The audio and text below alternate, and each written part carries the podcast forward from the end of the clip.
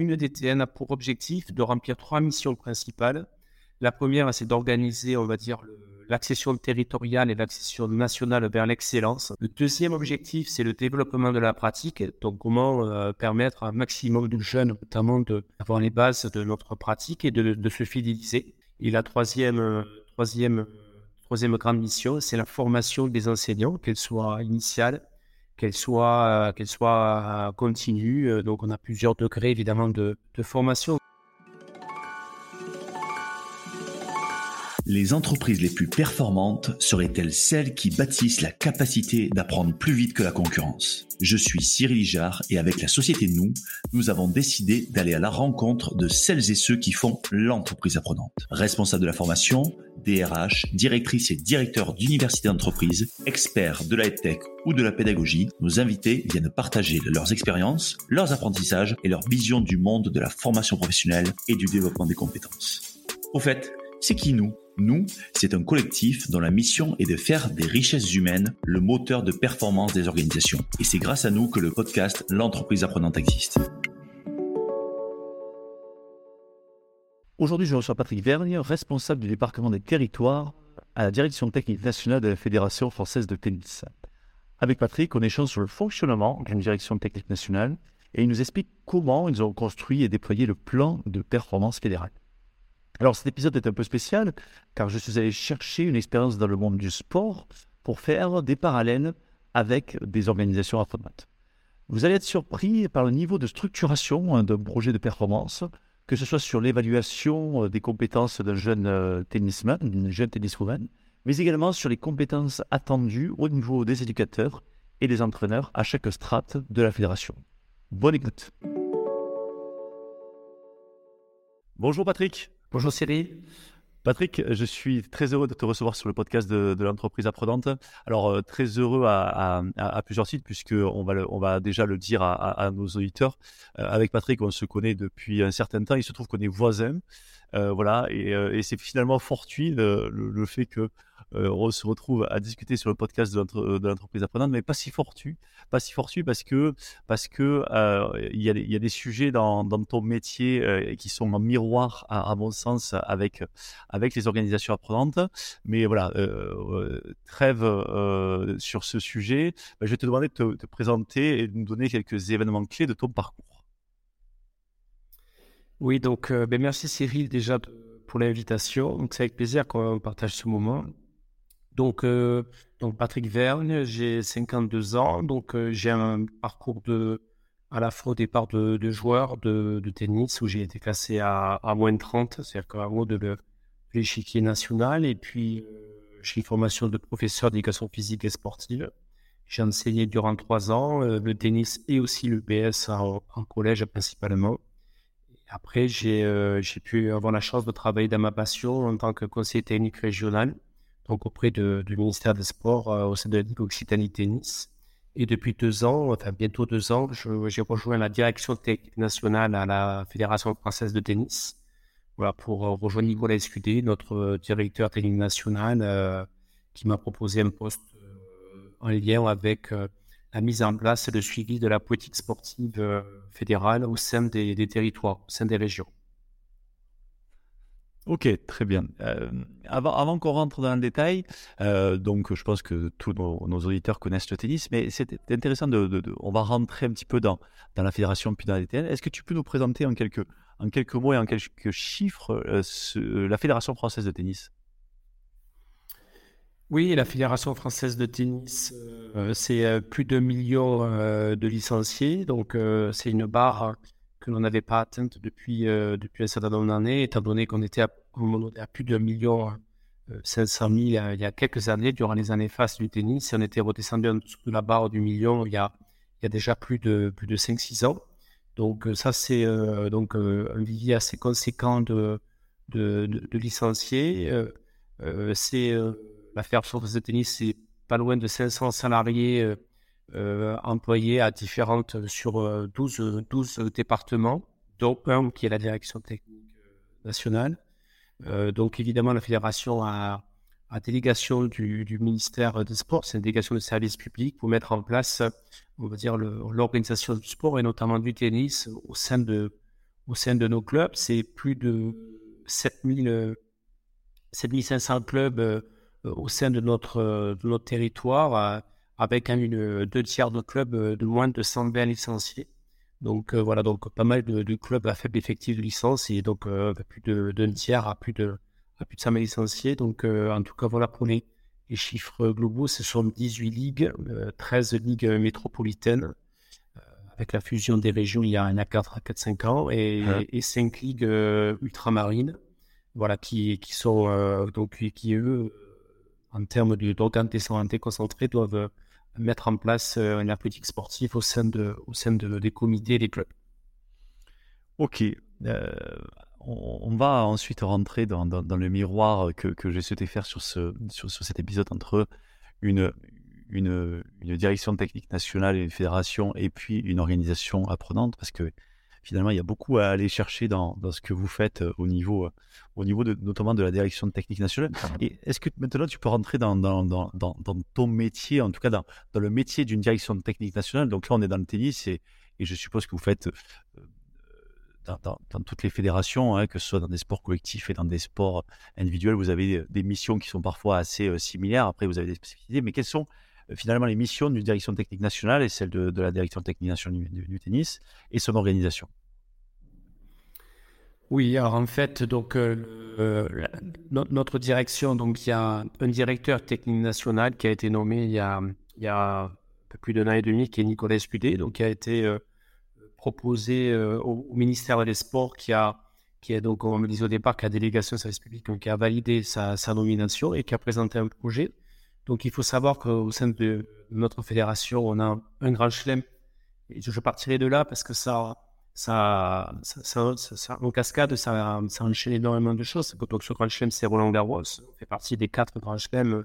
Et à ce titre-là, donc c'est un éclairage extraordinaire qui génère euh, beaucoup de, beaucoup de bénéfices, de passion, de, d'émerveillement et ça crée des, ça suscite des, vocations. Mais ça aussi euh, l'obligation de résultat. Donc, euh, comme, euh, comme tout le grand public le sait, euh, la dernière victoire, en tout cas chez les hommes en c'est il y a des mois en 1983. Donc, euh, ça fait quand même un petit un bout de temps. Donc, ce qui veut dire qu'il y a, une attente forte par rapport à ça. Donc, notre territoire technique national a pour ambition de, faire dans les quatre années à venir la, meilleure, la meilleure nation au monde en termes de formation du joueur. c'est pas pour ça qu'on peut euh, une fédération DTN peut se targuer et ce serait euh, euh, impossible à dire de fabriquer un champion. fabriquer un champion, un champion, on permet de le former, mais on est c'est lui à titre individuel, avec qui, en fonction de son talent, son, son engagement, son investissement, passe les caps au fur et à mesure. Donc, en tout cas, une DTN a pour objectif de remplir trois missions principales. La première, c'est d'organiser, on va dire, l'accession territoriale et l'accession nationale vers l'excellence. Donc, la formation du joueur, comme on dit euh, entre guillemets euh, de manière classique. Le deuxième objectif, c'est le développement de la pratique. Donc, comment euh, permettre à un maximum de jeunes, notamment, de, d'avoir les bases de notre pratique et de, se fidéliser. Donc là, la DTN le délègue un peu plus sur une autre direction, mais il y a un droit de regard. Et la troisième, troisième, troisième grande mission, c'est la formation des enseignants, qu'elle soit initiale, qu'elle soit, euh, qu'elle soit euh, continue. Euh, donc, on a plusieurs degrés, évidemment, de,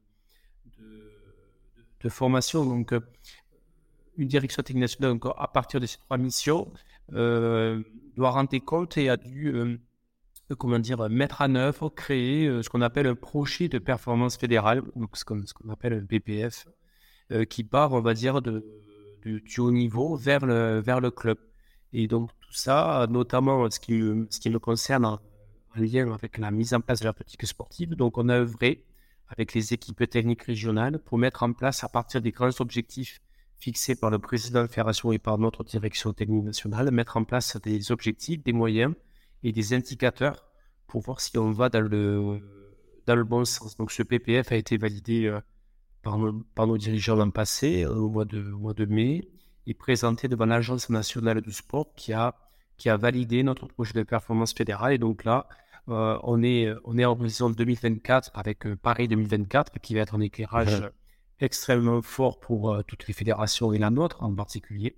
Donc déjà 2024, mais on a pour ambition, si c'est possible, au-delà des hommes, d'avoir ce, projet qui s'étale dans le temps, parce qu'on sait que, en tout cas pour une fédération sportive, il faut 10 ans pour évaluer euh, une, une, politique sportive, un PPF. Donc euh, c'est un enjeu fort, on ne parle pas de personnel, c'est que pour les clubs, les comités, les ligues et tout l'écosystème, on puisse être très très clair et, avoir évidemment des remédiations, passer les curseurs, mais ne pas changer de politique sportive durant ces prochaines années. En tout cas, c'est un souhait que, que l'on a fortement au sein de la DTN. Ok, alors euh, c'est exactement là où, je, voulais en venir. Euh, c'est le fait que euh, ce que je trouve intéressant dans, le miroir entre une organisation apprenante, tout type d'organisation hein, qui a besoin finalement de pouvoir euh, une organisation apprenante, c'est une organisation qui a, besoin de, pouvoir créer son propre futur. Mais vous, finalement, au niveau de la, direction technique nationale, au niveau du tennis, euh, vous créez votre propre futur, mais avec un, avec un temps long. Alors, c'est vrai que le temps long, euh, c'est aujourd'hui c'est un gros mot hein, dans les entreprises parce qu'on est toujours dans le, court terme, mais vous, vous avez besoin de ce temps long. Et c'est ça que, que, je trouve intéressant.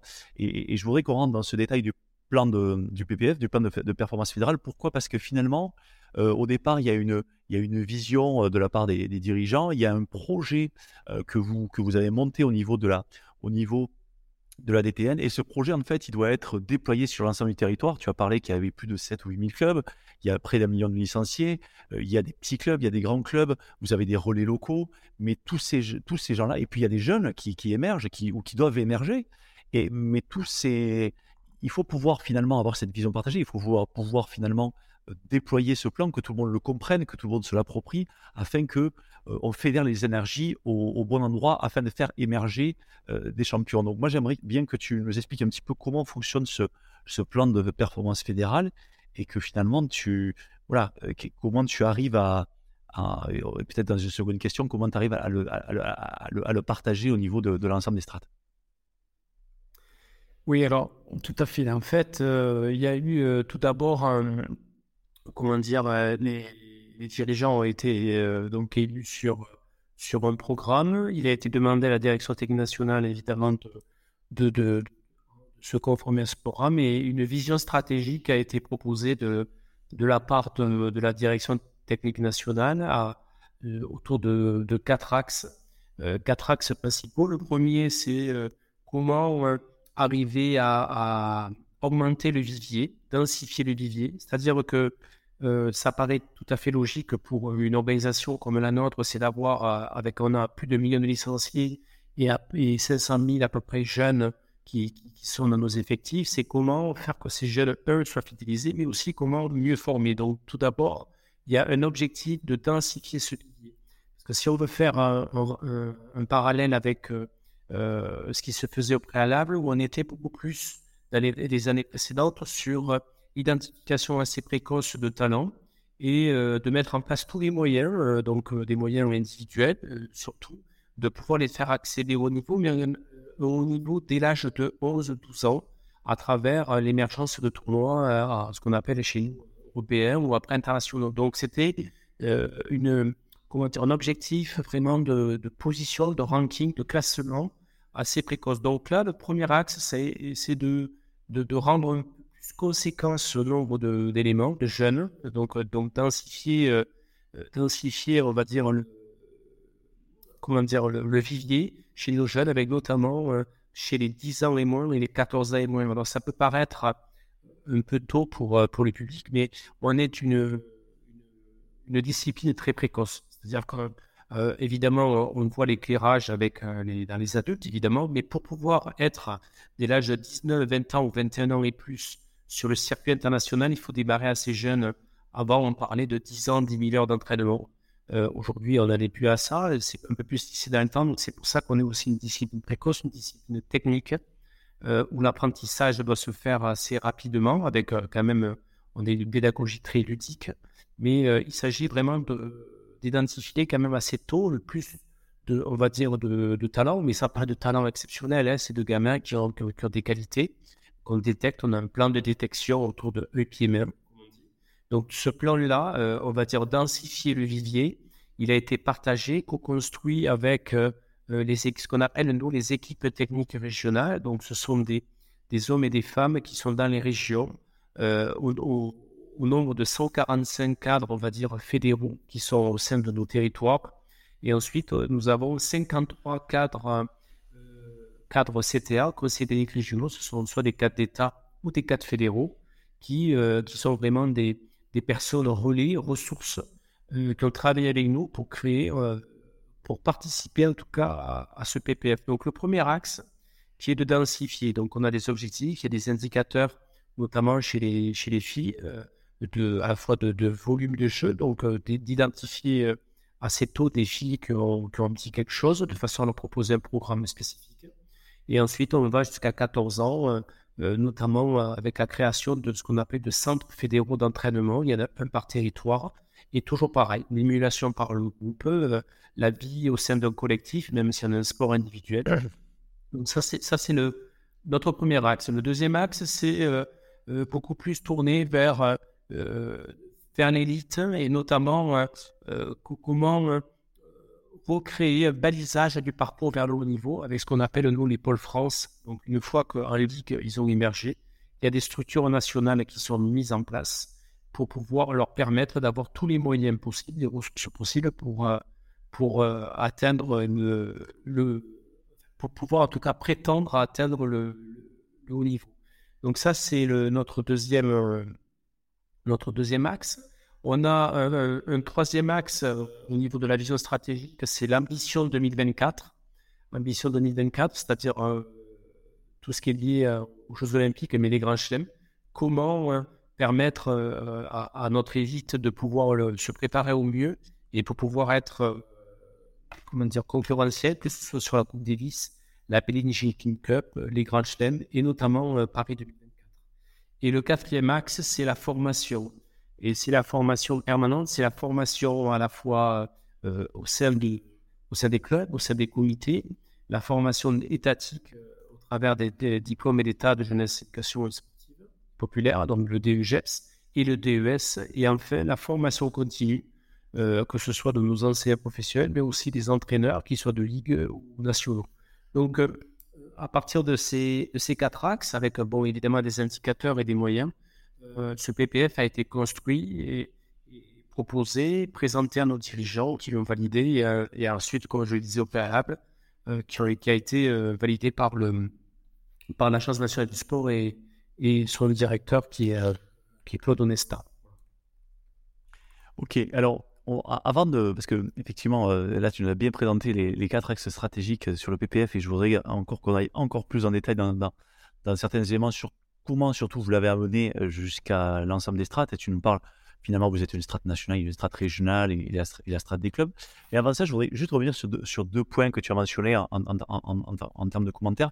Le premier, c'est que vous êtes passé finalement d'une on va dire, d'une vision, d'une philosophie beaucoup plus centrée, au départ centrée sur le jeune 10-12 euh, ans individuel, sur lequel vous apportiez des éléments pour qu'il développe sa performance, à une vision finalement plus de vivier. Tu as parlé donc de collectif en disant finalement l'individu, euh, euh, se sublimera dans un collectif qui est plus fort.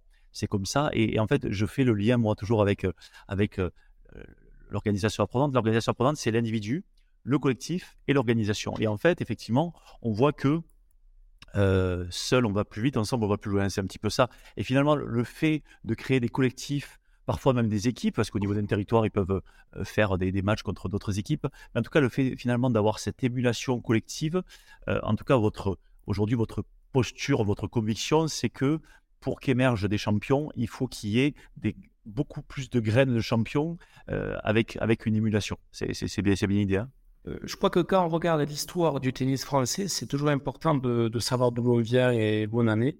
Euh, nos, meilleurs éléments, nos meilleurs éléments de formation qui, ont atteint haut niveau sont, souvent l'émergence d'un collectif. C'est-à-dire que dans leur propre catégorie, que ce soit en plan régional ou national, ils ont été en concurrence.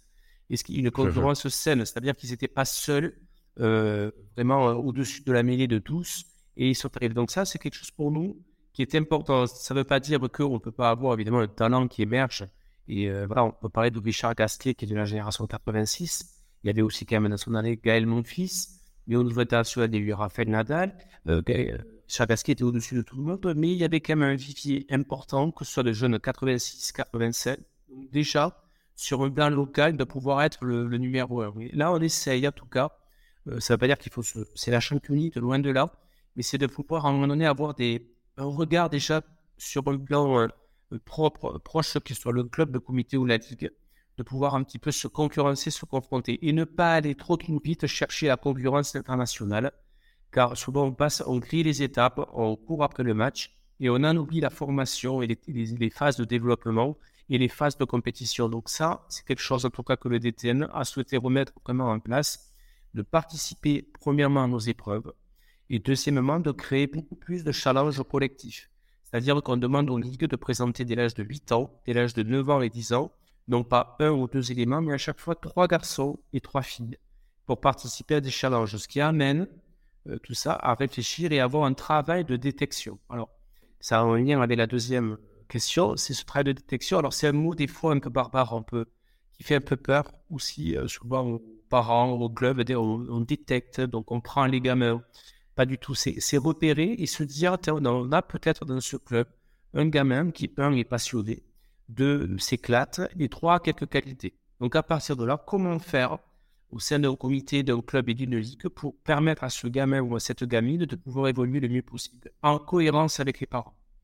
Et on a fait, on fait un boulot, notamment nous, parce qu'évidemment, c'est les parents, ils appartiennent et heureusement aux parents, donc on se doit de travailler avec eux. Donc, pour revenir à ce plan de détection, on a trois phases. On a d'abord des situations, euh, ce qu'on appelle motrices, quatre situations motrices qui permettent, euh, à travers des jeux, donc de lancer de courses, euh, de, temps de réaction, donc avec soit des parcours ou soit des noms qui nous permettent de, voir un petit peu les gamins qui, euh, ben, qui réagissent un peu plus vite, qui, euh, qui sont en avance par rapport à une lecture de trajectoire et aussi qui nous permettent de voir au niveau du pied la réaction du pied. Parce que nous, on a quand même, pour venir à l'essence de notre discipline, on a une raquette dans les mains, donc on a un objet, et on doit, on a un duel, donc c'est quelqu'un en face de nous qui logiquement veut tout faire pour pas que je joue bien, sauf si son mhm. partenaire en est en match. Donc, on a une balle qui est en mouvement, on a une, une raquette et on doit envoyer cette balle dans un espace. Donc, il y a plein de, au niveau moteur, d'éléments qui s'entrechoquent. Et donc, tout ça, il faut qu'on puisse euh, arriver à détecter. Et en fait, euh, donc pour venir quatre situations motrices, quatre situations de tennis. Donc, euh, avec la raquette, que ce soit un partenaire notamment, que ce soit un adversaire, que ce soit avec le coach. Et ensuite, on a une grille de lecture qui nous permet de ne pas dire euh, il est surtout pas, il est bon, pas bon, qui nous permet en fonction de 10 à 12 critères, se dire qu'en termes de, de, vitesse, en termes d'œil, en termes de, de, réaction, euh, en termes de, de, coordination, en termes de précision, en termes de moment de prise de balle, de, de, donner quelques éléments, quelques repères. Donc, on parle de détecter, c'est repérer. C'est pas dire lui, il est fort ou elle sera forte. On s'est tous trompés et il est hors de question de refaire les mêmes erreurs qu'il y a 10, 15 ou 20 ans. Et surtout, pour nous, on, a mis en place ça pour se détacher des gamins qui ont beaucoup joué. Parce que quand on fait ces éléments de repérage au sein des clubs ou des comités, les gamins qui, ont, qui sont fils d'eux ou filles d'eux ou qui ont un tonton, une tati qui joue ont un volume de frappe beaucoup plus important que certains. Donc on essaie de mettre en place des situations qui nous permettent de voir, de se détacher de ça, ce qu'on appelle la forme gestuelle. Comme on est mhm. une, discipline très technique et la forme gestuelle souvent obture l'œil. Donc se concentrer vraiment sur j'ai une balle qui rebondit, à quel moment je réagis, comment je réagis? Et surtout est-ce que je suis toujours en contact avec cette balle? Donc, on a mis en place un plan stratégique d'abord de déploiement sur tout notre territoire du club jusqu'aux ligues pour aider à mieux repérer. Et ensuite, on a mis en place des situations très pratiques pour pouvoir, euh, comment dire, observer les gamins. Et enfin, on a un élément fondamental qu'on ne faisait pas il y a quelques années, c'est qu'on a un questionnaire de l'environnement et des parents. C'est-à-dire que les parents, qui ont un gamin, euh, pourquoi j'ai mis mon fils ou ma fille au tennis, qu'est-ce que j'attends de ça? Parce qu'on a des disparités il faut les entendre. Il y en a certains moment où mon fils y joue parce que c'est à côté de la maison. Ou au contraire, il y en a certains, moi j'ai joué, euh, il s'éclate et j'aimerais euh, qu'il joue bien au tennis. Donc, euh, et savoir si derrière il y a la volonté sur certains gamins ben, de, de, faire un week-end de plus, en vacances, d'aller faire rejouer ou de faire un stage. En clair, de connaître la disponibilité environnementale. Voilà. Donc on essaye de balayer tout ça et donc d'avoir un maximum de gamins qui répondent, euh, on va dire, à, ces critères-là. Allez, pour terminer, on a ce qu'on appelle une galaxie tennis. Alors c'est un petit peu un nom, un nom sympa pour les jeunes. On a un, peu comme, euh, on va dire, pour le ski où on passe de la, de la piste verte à la piste noire. Nous, ça va du terrain blanc au terrain jaune et euh, qui permettent d'évoluer et de donner aux gamins une lisibilité dans le temps. Je suis à tel niveau à tel instant, donc plus c'est d'aller vers tel niveau. Comment je dois, je peux y faire pour y je peux faire pour y parvenir? Et avec des degrés évidemment de difficulté qui montent avec l'âge et les terrains. Ok, alors c'est un vrai, un vrai finalement. Euh, ce que vous construisez, ce que vous avez construit, c'est un vrai plan de développement de compétences du joueur qui est basé sur des critères très très objectivés, hein, c'est ce que tu disais. Et c'est ça en fait que je trouve assez inspirant et il y a beaucoup de finalement d'applications qu'on pourrait euh, avoir dans les entreprises. Et c'est pour ça que je, trouvais intéressant que tu puisses le mentionner. Alors, tu as bien présenté le, plan de projet fédéral, tu as dit que avec, ces, quatre piliers, j'en reviens là. Mais là, euh, à partir du moment où les quatre piliers ont été présentés, vous les avez structurés, le plan stratégique, les, instances dirigeantes l'ont adoubé très bien. Euh, vous, avec la DTN, il vous reste à, le faire appliquer jusqu'à sur toutes les strates.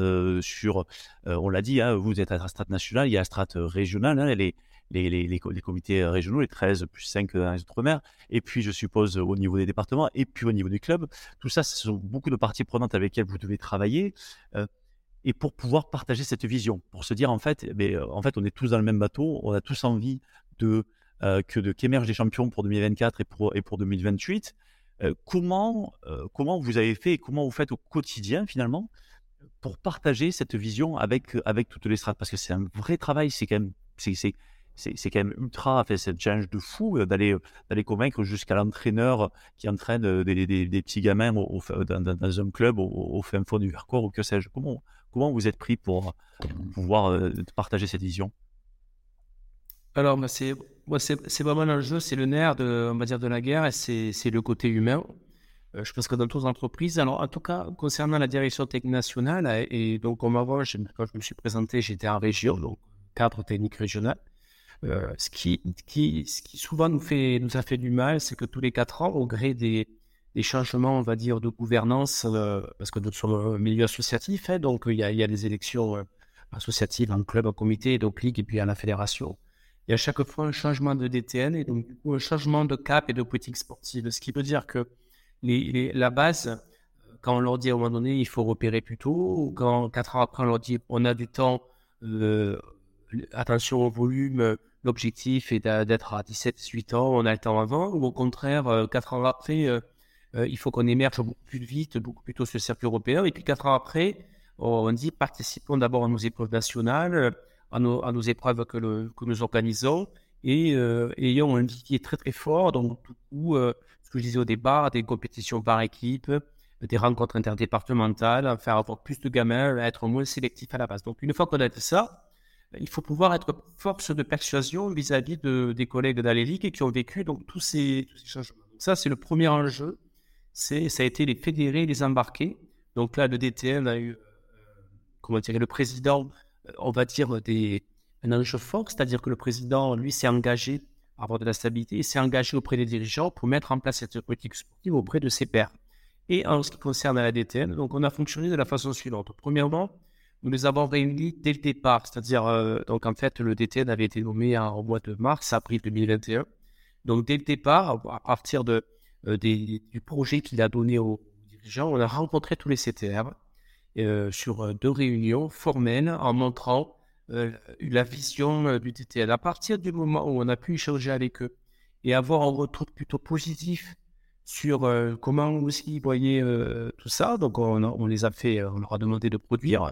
Et surtout, notre grand jeu, quand je disais tout à l'heure, les 10 ans et moins, les 4 ans et moins, c'est de refixer des objectifs au cas technique qui était au préalable beaucoup plus force de proposition et, et qui, qui, était facilitateur, là, on a souhaité qu'il soit beaucoup plus sur le terrain et beaucoup plus en responsabilité de l'ensemble des projets, évidemment avec leurs équipes, donc en clair, qu'ils ne soient pas uniquement conseillers, qu'ils soient aussi, on va dire, euh, maîtres du projet. Donc ça, c'est un premier élément. Donc ça, ça les a votés, évidemment, parce qu'ils étaient de plus force force, comment dire, ouais, même leader en fait, finalement du projet. Quoi. Leader, voilà.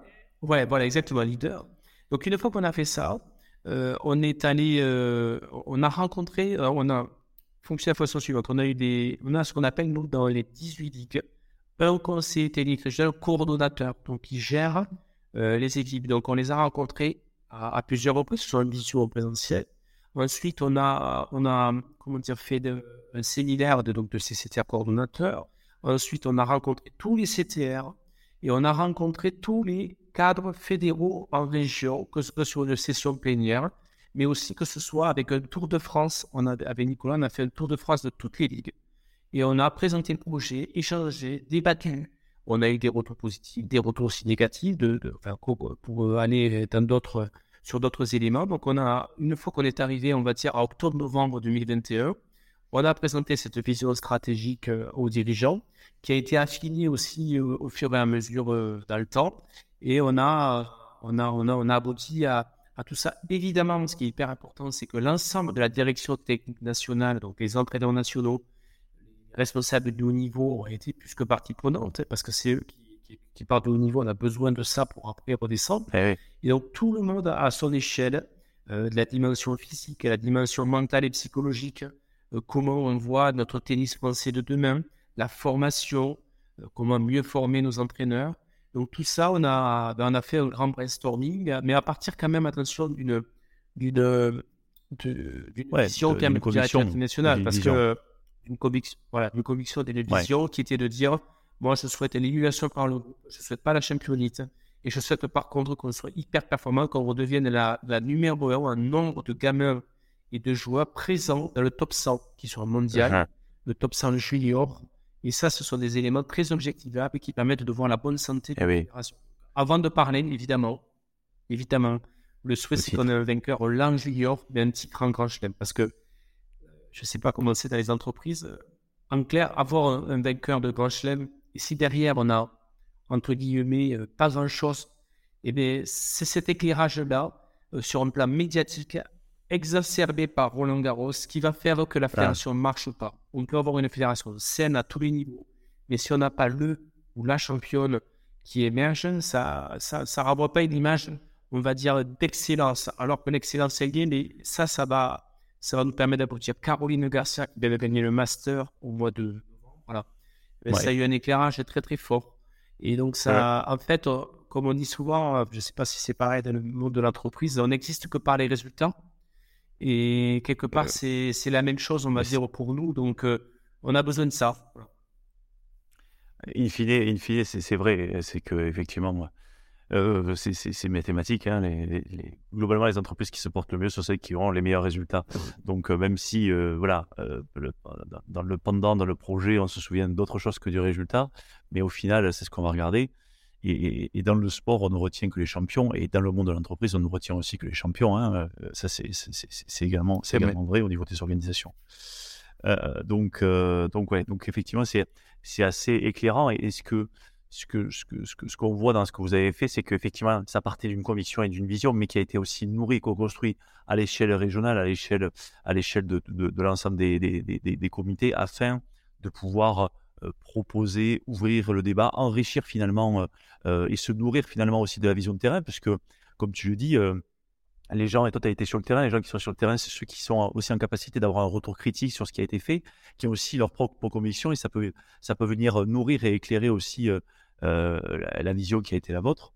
Donc ça, c'est euh, c'est effectivement euh, aussi un enseignement de se dire, voilà, on peut porter le, meilleur projet du monde. Le meilleur projet du monde, il, devient meilleur quand il a été aussi co-construit et adoubé, adoubé par les gens qui, qui vont le faire. Alors je sais que dans ce, dans ce plan de, de, de, de performance que, que, que, vous a présenté à, toutes les strates, ça a aussi fait évoluer pas mal les, les rôles et responsabilités de chacun. Et ça, je trouve ça intéressant parce que finalement, voilà, ce que, ce, que, ce, que, tu, ce que tu dis, il y a eu beaucoup de, mouvements au gré des changements de gouvernance tous les 4 ans. Hein, quand on change de politique tous les 4 ans, c'est vrai que ça, dans, dans, les entreprises, on le connaît moins. Quoique, dans certaines entreprises, ça arrive, hein, qu'il y ait des changements de gouvernance et donc des, donc des changements de gouvernail. Hein, ça a été un peu, un, peu le cas chez vous. Et peux-tu juste nous donner quelques, quelques éléments d'évolution de, de, et responsabilité et de comment aussi, vous avez légitimé, tu as commencé à en parler, mais comment vous avez légitimé finalement ce changement de rôle et responsabilité sur certaines strates de, vos, de vos éducateurs, de vos entraîneurs et, voilà, et de vos conseillers? En fait, on est parti du principe qu'on avait beaucoup d'expertise, beaucoup de compétences hein, au sein de nos, de car il y a des, des personnes, on a quand même, en tout cas, je parle en termes de sport et de tennis, euh, mmh. on met une formation de grande qualité. Et ce qui veut dire que derrière, avec l'expérience, on a des personnes qui sont en capacité de pouvoir euh, répondre aux objectifs euh, qui sont fixés. Donc ça, c'est le premier point. Deuxièmement, on a remis un certain nombre de pourcentages. C'est sur un temps plein, on a demandé que 70% du temps des cas techniques, donc au sein des territoires, repèrent, détectent, entraînent et accompagnent.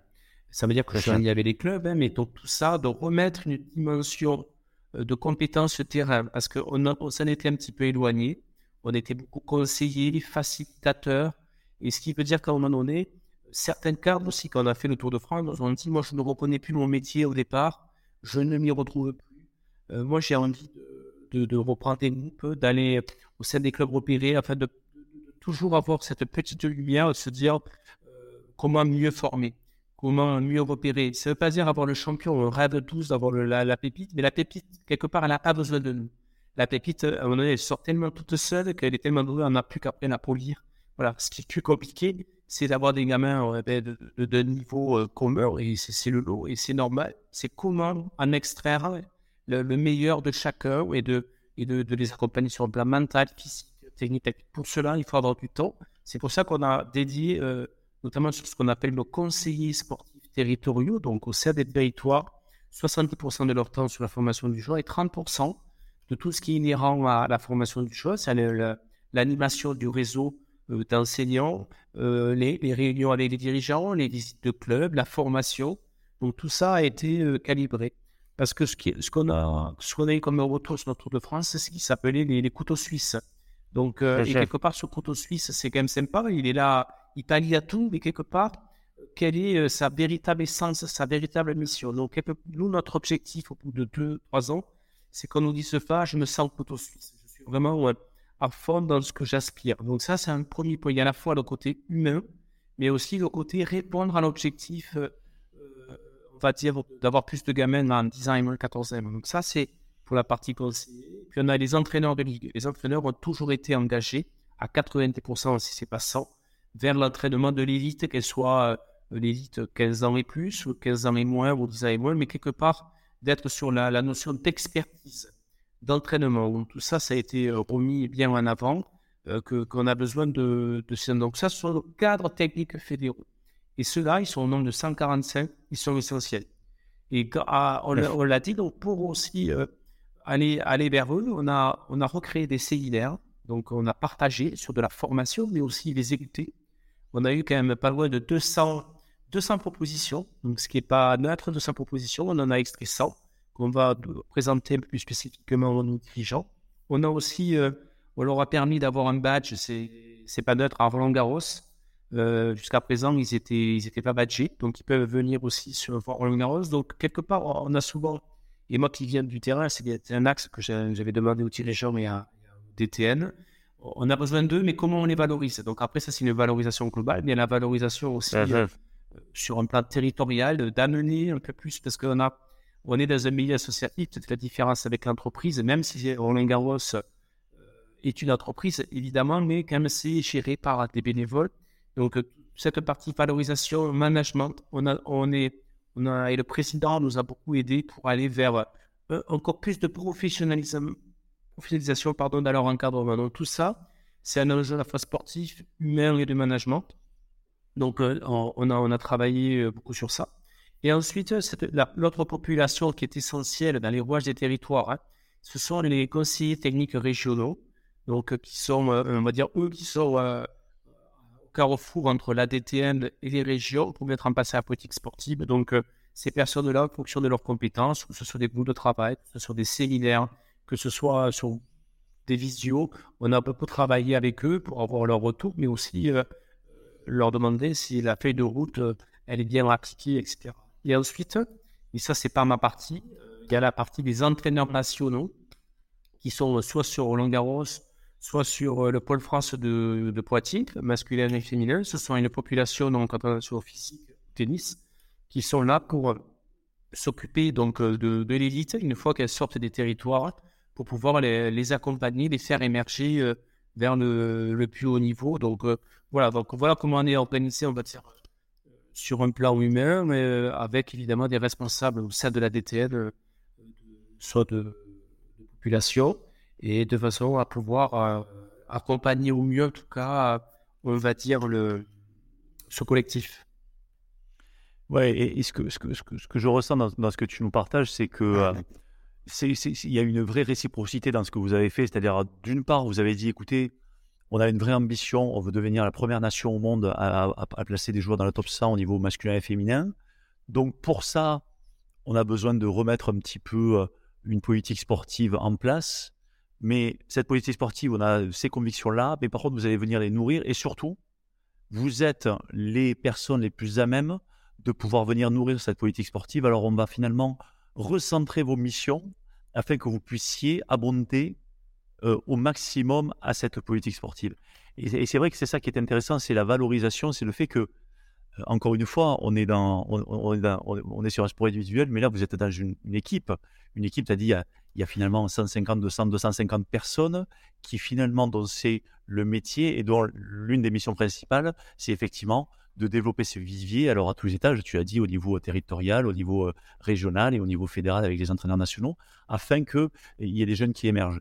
Et, euh, voilà. et moi, ce que j'en retiens, c'est le fait que euh, tu as parlé de 200 propositions, de 100 qui ont été retenues, c'est presque convention citoyenne, quoi. C'est la, convention des, des, conseillers techniques pour le, pour le, pour le meilleur du, du tennis français. C'est ça, en fait. C'est le fait que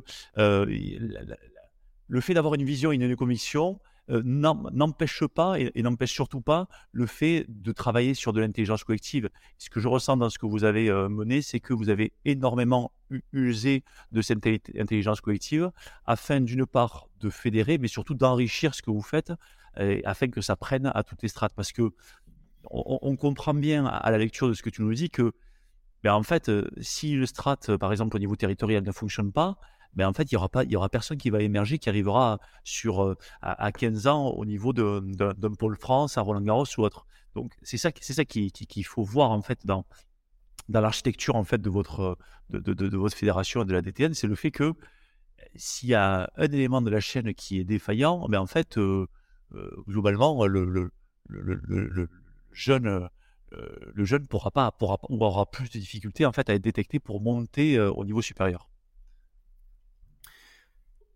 Complètement, et parce qu'en plus chaque territoire est différent. Nous avons des régions qui ont fusionné, donc ça n'a pas été simple, c'est un terme RH de pouvoir eh euh, se concentrer sur un même objectif, et en plus euh, des, des, cultures différentes. Si on prend euh, chez nous l'Occitanie, la culture, on va dire, Languedoc-Roussillon n'est pas forcément la même que Midi-Pyrénées, n'est pas forcément la même que la Chironde, la Nouvelle-Aquitaine. Enfin, donc tout ça, il faut aussi l'appréhender. Donc il faut aussi que ce soit adaptable on va dire, euh, au sein de nos territoires. Donc ça, c'est un, premier élément. Deuxièmement, aussi, il faut avoir beaucoup d'humilité parce qu'en tennis, c'est un sport, donc voilà, c'est par le collectif, mais individuel. cest à dire qu'on a aussi, en fonction des personnes, ils n'ont pas forcément besoin de, de comité ou d'une ligue, mais nous, on ne peut pas fonctionner sur l'exception.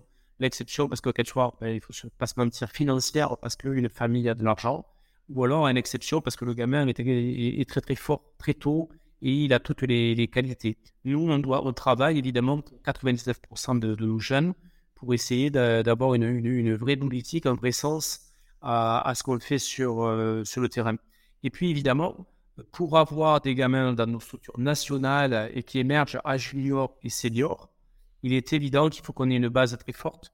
Et, euh, ça, souvent en, fonction des fédérations, on n'a pas forcément la même approche il y, a des fédérations qui ont moins de moyens, donc ils se disent, nous, il faut qu'on soit extrêmement précis, et qu'on a deux, trois talents, il faut aller à fond.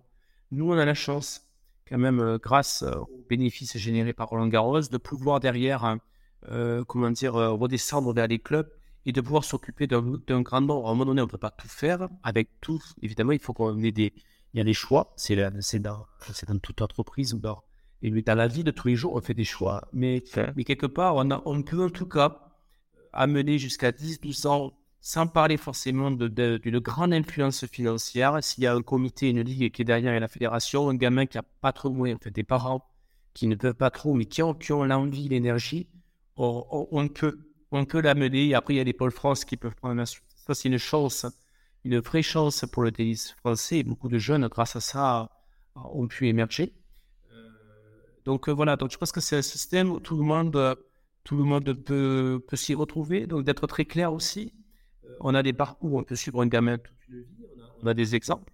C'est rare, mais on est là aussi à un moment donné pour répondre à des objectifs et pour que la, chaîne ne se casse pas. Parce qu'on sait très bien qu'on a des cas techniques qui sont extrêmement forts dans tout ce qui est repérage, formation des petits. Et ça, c'est hyper, hyper important.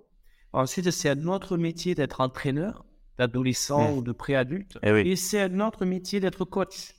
Être coach sur le circuit, gérer les agents, gérer le public, il y a l'argent, la stratégie de compétition, parce qu'on peut parler vraiment de stratégie de tournoi. Donc, euh, à chaque étage, c'est problématique et on a besoin de tout le monde.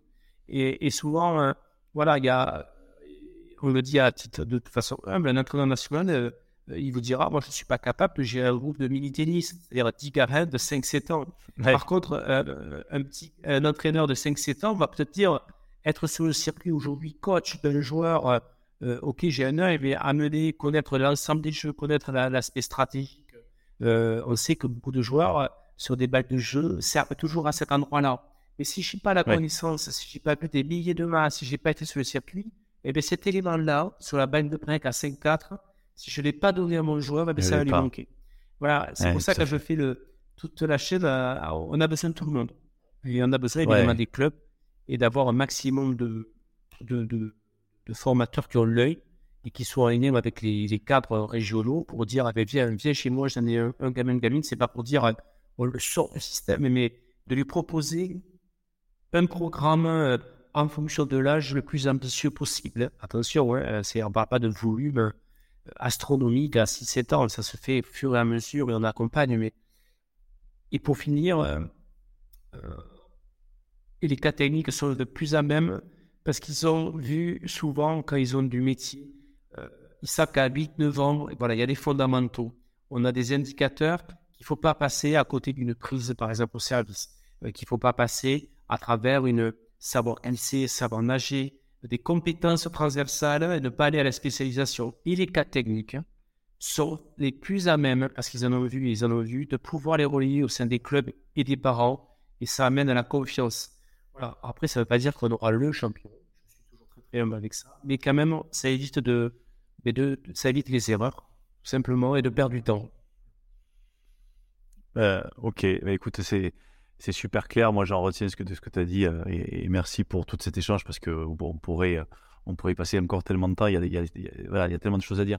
Moi, ce que je trouvais ultra intéressant dans ce que tu nous dis là, c'est, la compétence au bon endroit. C'est-à-dire, vous, finalement, euh, vu que euh, votre politique sportive, c'est un, un, paquebot qui doit avancer. Euh, euh, il a 8 à 10 ans pour, avoir des résultats. À un moment donné, il faut faire des choix, et tu l'as dit, il faut faire des choix, il faut faire des choix qui sont importants. On peut bifurquer, mais on ne peut pas faire bifurquer à 360 tout le temps parce que parce qu'on a amené trop de monde, et donc à un moment donné, il faut faire les bons choix au départ. Et donc, pour faire les bons choix et pour que tout le monde rame dans le même sens, il faut que tout le monde ait la bonne la, la, bonne pagaie, quoi. Hein. Et, tu dis, hein, euh, un coach euh, au niveau international, euh, il faut qu'il ait analysé le jeu de tous les adversaires potentiels de son, de son joueur afin de savoir comment il va analyser. Et ça, ça, ça, s'improvise, ça s'improvise pas. Et, je pense que c'est ça, ça, c'est des éléments qui sont, qui sont intéressants, importants parce que ce qu'on retrouve dans, dans, dans, dans, le, travail que vous faites, c'est que comme vous avez cette échéance à 8-10 ans, vous avez à la fois le temps de le mettre en œuvre, mais vous avez finalement une, exigence quasi, dire, c'est quasi vital finalement d'avoir ce niveau de précision sur les compétences entendues à la fois sur le joueur, sur les formateurs, sur les éducateurs, sur les entraîneurs, qui est juste dingue et qui est pour moi un véritable, un véritable exemple sur lequel des organisations et des entreprises notamment pourraient venir se nourrir. Parce que même si dans les, organisations, dans les entreprises,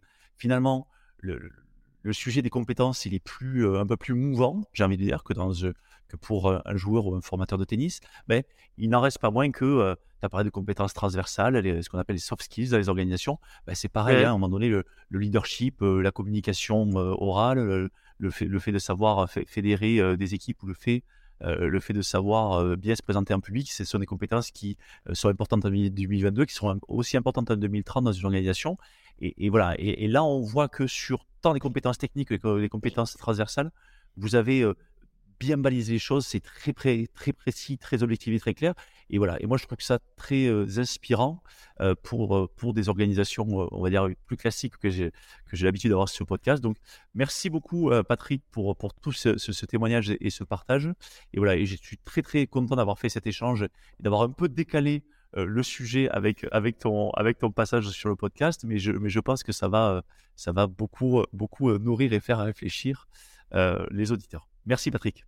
Merci Cyril, c'était un exercice qui est, qui est, nouveau pour moi. En tout cas, c'est sympa de pouvoir partager. Si ça a pu euh, intéresser quelques personnes, euh, ben, tant mieux. En tout cas, merci à toi Cyril. J'en suis persuadé. À bientôt. À bientôt.